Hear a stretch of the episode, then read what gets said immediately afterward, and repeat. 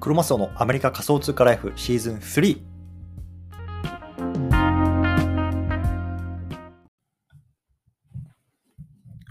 はい。じゃあ、今日も毎日スペース始めていきたいと思います。よろしくお願いします。今日2月の19日の日曜日ですね。よろしくお願いします。日本だとちょっともう11時半ぐらいですね。ちょっと遅くなってしまったので、まあ、サクッと今日はやっていきたいなと思います。はい。じゃあね、今日は、えっと、テーマなんですけど、えっと、コインベースカードのビットコイン還元率ダウンって書いてるんですけど、まあね、それも含めてちょっと週末に出てきたニュースっていうのを僕の方で少しずつピックアップしていきたいなと思ってますので、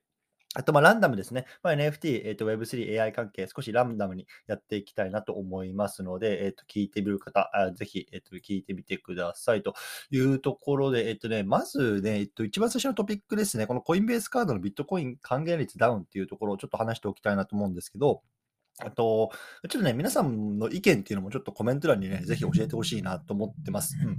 で、えっとね、これはコインベースカードっていうアメリカで使う、いわゆるデビットカードみたいなカードがあるんですよ。で、コインベースってね、まあ、ご存知の方多いと思いますけれども、まあ、アメリカで最も、えっと、人気の仮想通貨の取引所ですね。まあ、日本でいうとコインチェックさんとか、まあ、そういうような感じのところなんですけれども、ここはね、実は あのデビットカードを発行してるんですよ。で、僕はメインのカードこれでずっと使ってたんですね。ここ1年、2年ぐらい。うん。で、これ何なのかっていうと、えっと、まず支払いがクリプトできます。で、えっと、もちろんビットコインとかイーサとかでも払えるんですけど、まあ、それだとね、結構ボラティリティが大きいので、僕はもう全部 USDC で支払ってるんですね。そう。なので、このカードで支払うと、別にね、例えばスタバとかマックとか、なんだろうな、えっと、電車のチケットとか、航空券のチケットとかも日に、ね、日常的にあのデビットカードとかクレジットカードを使うすべてのシーンでこれをカードを使ってで、その支払いっていうのがもう USDC っていうクリプトになってるっていうカードなんですよ。うん、で、これ何がすごかすごいかっていうと、えっと、いわゆるキャッシュバックみたいな形で、えっと、あの、なんていうんですか、あのポイント還元があるんですけど、これがね、ビットコインなんですよ。うん。まあ別にビットコインだけじゃなくて、イーサ、イーサとかね、まあいろんな仮想通貨選べるんですけど、ビットコインをもらえるんですね。で、僕はこれが、まあ、あの、大きなメリットだなと思ってずっと使ってたんですね。確かに日本でもなんかどっか、あの、デビットカードとかクレジットカードとかでこうビットコイン還元するのを使えるところなんかあったと思うんですけど、まあそういうイメージだと思ってもらえればいいです。で、日本だとどうなんですかね、それの還元率ってどれぐらいですか ?1% とか1.5%とかそれぐらいですか、ね、で、コインベースは僕がもともと2年前に作り始めた時って確かにビットコインの還元率が2%ぐらいあったんですよ。そう。だから例えば、まあ、あの100ドル分か、100ドル分ね、例えば買い物するとしたら、2ドル分ぐらいの、まあ、ビットコインがもらえたっていうようなところなんですよね。で、それって結構なんか、あの、大きいことだなと思うんですよ。ちょっと待って、なんか羽織ってんな。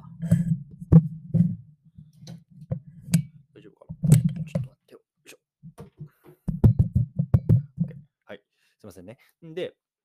それって結構大きかったんですよ。で、僕はそれ2年前でしょ。で、1年、1年前は経ってないかな。まあ、半年ぐらい前かな。それが1%に下がったんですね。うん。で、まあ、いっぱいならまあいいかと思ってたんですけど、まあ、今週からかな。えっと、0.5%にまた下がったんですよ。うん。で、これってさ、どうかなどう、皆さんならどうしますか？ね、たった0.5%の還元率のさ、クレカとかってさ、まあ、全然良くないじゃないですか。ね、世の中には、まあ、僕が使ってるメインのやつって、まあ、あのどんなのに使ってもまあ2%ですよとかあるし、あとはなんかあのカテゴリー選ぶ、選べ、選べ例えば、まあ、あのレストランで使うときは3%ですとか、なんかそういうカードもあるんですけど、まあでも、それとと比べるとさ、0.5%ってめちゃめちゃ小さいなと思うんですよね。うん、だからちょっとまあそういうような解約がまあ起きてますっていうようなところを、ちょっとまああのアメリカ現地の情報としてまあ皆さんにお届けできたらなと思って、ちょっと今回はこのテーマ取り上げてみたんですけど、皆さんならどうしますか？ね、皆さんクレジットカード持ってますというときに、0.5%のビットコインが還元されるカードと、ね、例えば2%の現金が還元されるカード、ね、メインのカードとして使っていくのはどっちにしますかっていうところをね、ちょっと僕は皆さんにね、あの、の意見をお聞きしたいなと思ってるんですよ。うん。ね。で、もちろんさ、キャッシュはキャッシュですよ。現金は現金。ね。もうそのまま増えたりも減ってもしないと思う。ね。で一方でさ、0.5%だといえ、まあ、ビットコインはビットコインなわけですよ。もしね、ビットコインのこの未来に、まあ、あのかけるのであればね、例えばね、2倍、3倍ね、それがどんどんどんどん価格が上がっていくってことは、もう全然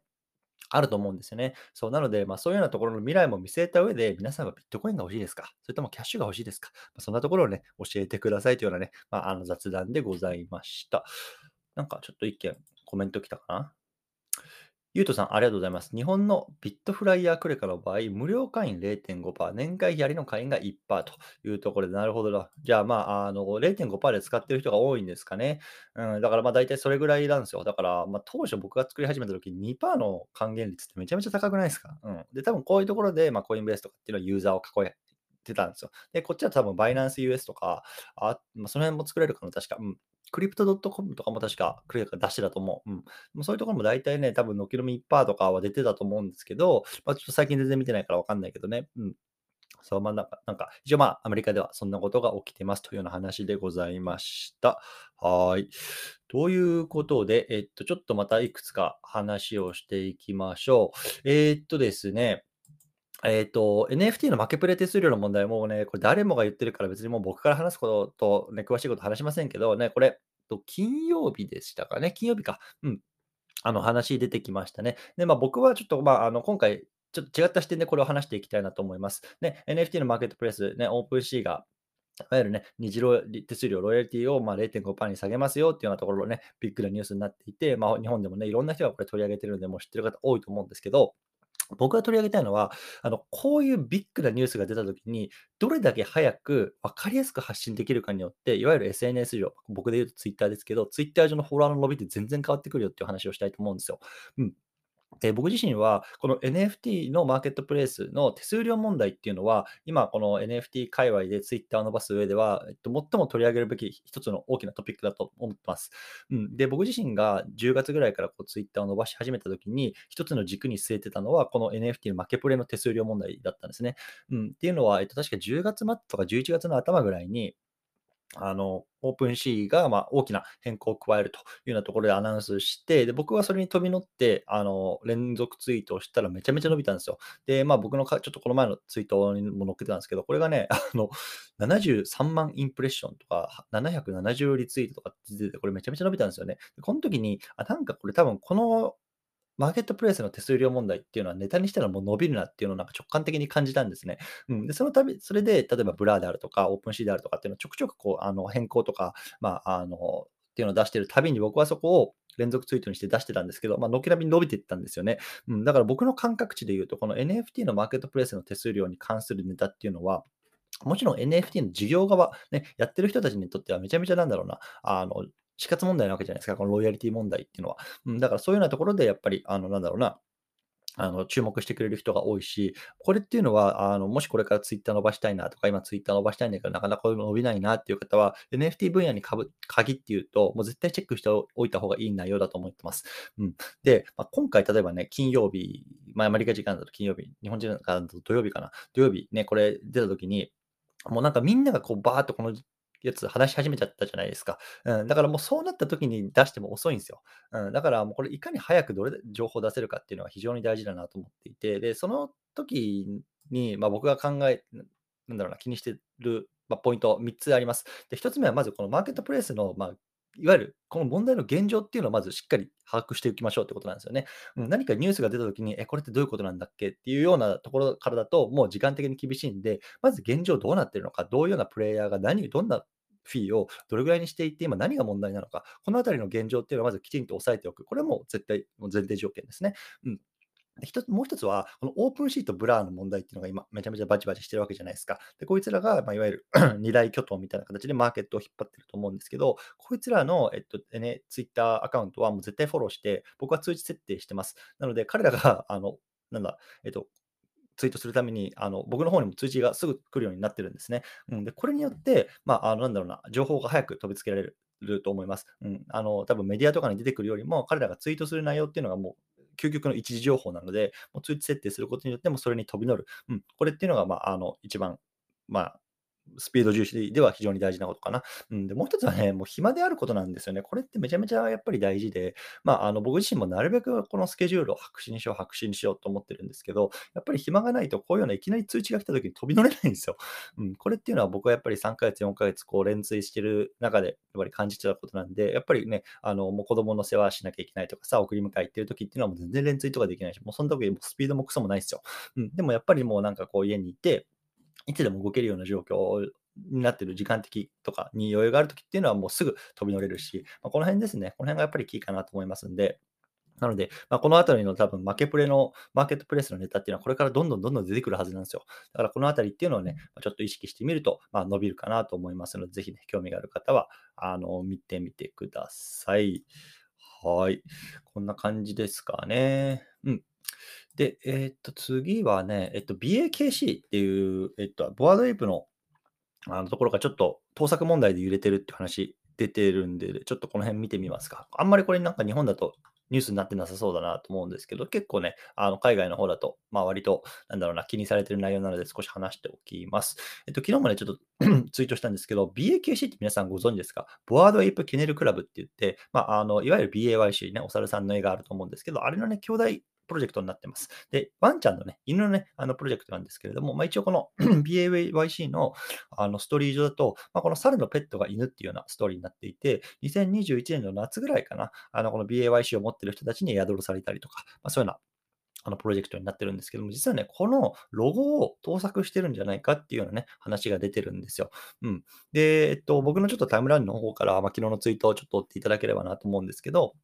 えっと、もともとね、えっと、このね、すごく似たロゴを書いた人っていうのは、21年の4月にこれローンチしたっていうか、あの、発表してるんですよね。こういう、あの、書きましたって。そう。で、まあ、2ヶ月後の6月に、いわゆるこのユガラボ、ね、BAYC 陣営っていうのが、この、まあ、BAKC のロゴを出したというところで、まあね、あの2ヶ月前に出た情報っていうのをそのままパクって、まあ、ロゴにしてんじゃねえのかっていうところがね、まあ、あの結構今問題になってるんですよ。うん。で、まあ、これが出たのがいつだろう、えっと、一昨日か、土曜日に、まあ、こういうようなところっていうのがリークというか、まあ、ちょっと指摘がツイッター上で入ってめちゃめちゃバズっちゃったんですよね。うん、やべ、BAKC がなんか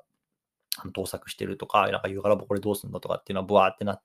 もうちょうど昨日ですね、もう早速、とロゴ変更されてました。うん。えー、今、文字だけかな、文字だけで BAKC ってなって、オープン市場でも見れると思うんですけど、まあ、一応そんな感じですね。なので、まあ、やっぱりちょっとこのあたりは、うん、このあたりのなんだろうな、対応を見ると、若干グレーだったんじゃないかなって僕は思いました。うん。あの、ユアラボとか BAKC の運営陣もこの辺知ってて、まあ、やってしまってて、まあ、今回こうやって指摘が入ってちょっと炎上してるから、まあ、もう即、まあ、動いたというような感じなのかなっていう気がしてますね。なので、このあたりちょっと見ていきたいなと思います。うん、もし、もしね、例えば訴訟とかそっちの方に行くのかとかなると結構大きなニュースになると思うし、うん、このあたりっていうのは、まあ、あの、見ておいてもいいのかなと思います。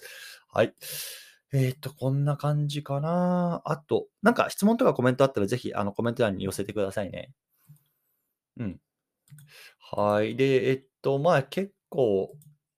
回ったので、もしかしたらもう知ってる方いると思うんですけど、ちょっとね、えっと、 Voicy のパーソナリティの方々っていうのを僕の方で、えっと、リストにまとめたのを作ったので、もしね、そのあたり興味があるよっていう方はぜひフォローしてみてください。多分ね、この人たちの、ま、ツイートとかっていうのをね、あの、見れるようなものになっちょっと出そうか。ものになってるし、これっていうのがいわゆるの日本の NFT 界隈でいう、まあ、インフルエンサーというか、まあ、リーディング、ね、あの市場を引っ張ってる人たちだと思うので、まあ、ここの、ここさえ押さえておけば、とりあえずはもうなんか日本の情報はわかるよみたいな人たちを集めました。うん、なので、ちょっとそのあたりっていうのを、僕自身も毎日ここと見ていきたいなと思ってます。で、僕がなんでこれをやったかっていうと、まあ、あの、まあ、いや、これそのまま出そうか。はい、ちょっと今、上の方に出しておいたんですけど、宣戦布告ってやつですね。まあ、これが一応僕が今回このリストを作ったまあ背景になるんですけど、まあ、ちょっとあの読んでみてください。で、この下の方にね、えっと、リスト出しついつけてます。で、これ別に誰でも見れるようになってるし、誰でもフォローできるようになってるんで、僕はちょっとこの人たちっていうのを、まあ、あのいわゆるベンチマークしておきたいなと思って作りました。うん。なので、興味ある方はぜひ見てみてください。はい。えーっと、もう一個かな。もう一個なんか面白い、えっと、やつ。まあ、ツイッターテクですけど、また出てきたので少し話しておきたいなと思います。えっと、NFT ゴッドさんってね、僕がまあ参考にしている方いるんですけど、あの人がね、えっと、この前ツイートしてました。ね、で、えっと、今ツイッターをハックする4つのテクニックというところで、えっと、やってたんですけど、この4つどんなテクニックかっていうと、もうリプをしまくる。これめちゃめちゃ大事らしいですね。今のあのアルゴリズム上で。うん、誰か、えっと、発信したものに対してリピをしまくる。ね、で、そうすると、アルゴリズム上ちょっと見やすくなったりとか、上の方に行くらしいです。で、2つ目が、ま、画像を貼る。うん、まあ、これ動画でもいいと思うんですけど、まあ、とにかく画像を貼って、こう視覚的に、まあ、あのオーディエンスを引きつけるってこと。うんで3つ目は、もうリツイートで拡散狙うよりもリプをもらうことが大事ってなってますね。うん、で、これはね、多分ね、あのこの前、あの、ツイッターが広告をこう始めましたけど、このあたりとも関係してるんだと思います。多分ね、あの、リプ欄にめちゃめちゃ広告がつきやすいんですよ。そう、なので、多分今ね、アルゴリズム上拡散されるっていうよりも、こうリプをもらってどんだけ長い、なんだろうな、いわゆるまあ連続ツイートみたいな形になりますよね、こうリプだから。まあ、そういうものっていうのがアルゴアルゴリズム上上の方に来やすいよっていう分析ですね。うん、そう。で、えっと、最後4つ目は、これは、えっと、連続ツイートするなら、その各ツイートね、まあ、僕なんかもこうハイプフリーっていうような、えっと、ソフトを使って、まあ、予約投稿とかしてで、こう、ツイートするときに一気に送られるようなふうな風にはしてるんですけど、まあ、それだとね、最近はちょっと伸びにくいよっていうような話をしていて、例えばこう連続ツイートするなら、もう各ツイートの送信に、例えばね、1分とか時差をつけていくと。まあ、そうすると、多分アルゴリズム上ね、まあ、一つ一つのツイートとして認識されるので、まあ、あの、上の方に来やすいよというような話をして、ますので、まあ、このあたりね、まあ、あの、まあ、テクニックはテクニックですよ。うん、あの、やっぱり本質的じゃないし、やっぱり伸ばしていくための本質的っていうのは、どんなだけね、まあ、なんだろうな、有料なコンテンツ、有益なコンテンツっていうのを、まあ、その中に入れられるかってことだと思うんですけど、まあ、一方でね、やっぱりその全然今普通にやっても伸びないっていうようなアルゴリズムの中で、こういうのテクを使って、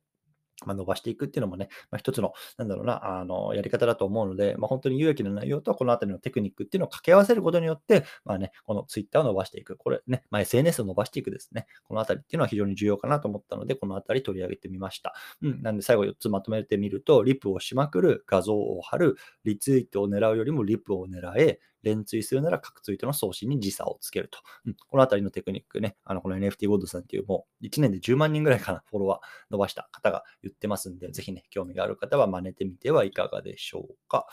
はい。こんな感じかな、今日は。うん。何か質問ありますか？コメントいかがでしょうか？今日はちょっと遅いので、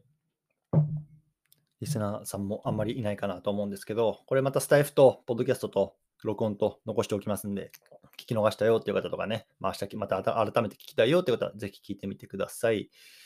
はい。OK かな？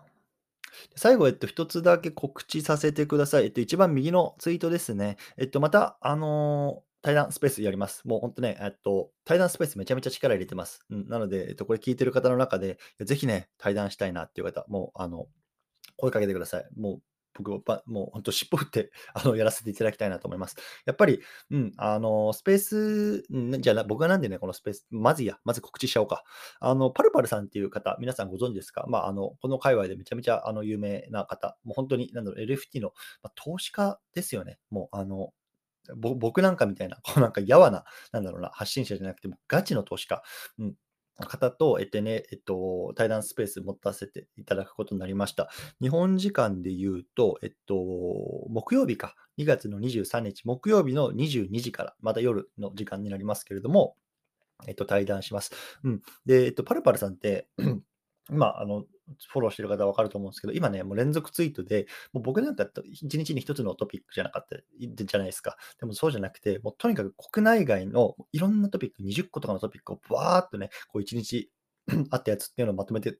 発信してくれてるんですよ。そう。なので、もう本当これ読むだけで、今世界の NFT 状況上で何が起きてるかっていうのはマジでわかる。うん。それぐらいのツイート今されてる方なんですけど、まあちょっと僕の方からコンタクト取らせてもらって、ぜひ対談お願いしますというようなことでやらせてもらうことになりました。うん。で、やっぱりそのどういうようなね、なんだ、ソースをもとになんか情報発信してるのかとか、ね、毎日20個とかっていう情報で、ね、どうやってまとめてるのかとか、まずそのあたりのね、話っていうのを聞いておきたいなと思うし、まあ、あの、パルパルさんは結構ね、国内外の有名ないわゆるアルファグループみたいなところでも、まあ、重要なロールっていうのを持ってるので、まあ、そのあたりの話も合わせて聞いていきたいな。このね、やっぱりアルファグループって、まあ、あの、所属しておいた方がいいのかなとか、まあ、所属するメリット、デメリット、まあ、そのあたりなんかも含めて、ちょっと話を聞いていきたいなと思いますのでね、木曜日の夜10時ですね、興味がある方はぜひ聞いてみてください。はい。うん、こんな感じですね。で、まあ、あの、本当にスペースは僕自身や、今すごく、えっと、力を入れてます。もう、あの、連続ツイートは最近全然やってないですけど、もう毎日のスペースっていうのはもう、まあ、あの欠かさずというか、やろうと思ってますね。で、まあ、あの、僕のスケジュールで言うと、基本的には、えっと、金曜日と土曜日は、えっと、スペースやってないですね。うん、土曜日はまたちょっとまた違うポッドキャストを収録してるので、それやってるのと、金曜日は、まあ、僕が今やってるコミュニティの皆さんと、いわゆるコミュニティ内でのクローズドな、いわゆる質問会、チャット会みたいなのをやってるので、まあ、そのあたりでちょっと時間が取れないっていうのもあるので、スペース自体は毎日スペースと言いつつも、まあ、えっと、日曜日から木曜日かな、うん、っていう話になってるんですけど、まあ、やっぱこの辺にも力入れてるし、あとは対談ですよね。うん、この、やっぱり自分が、えっと、の、いわゆる人的ネットワークとか、コネクションとかっていうのを作っていく意味もそうだし、やっぱり知らない世界にいる人たちの話もどんどん聞いていきたいなと思ってるんで、このあたりの対談っていうのもすごく力入れてますね。なので今週1ぐらいで対談やってますけど、もう本当はもっとやりたいですよ。本当はもっとやりたいですけど、うん。なので、まあ、あの、もし声出し OK だよ、喋ってもいいよ、ね、あのそういう方はもう全然一緒にやりましょう。うん。ぜひ声かけてください。DM も OK です。はい。ということで、今日はこの辺りにしたいなと思いますのでね、もし、あの、興味がある方また明日もね、10時半に始めたいなと思いますので、よろしくお願いいたします。ということで、今日はこの辺りにしたいなと思います。どうもありがとうございました。失礼します。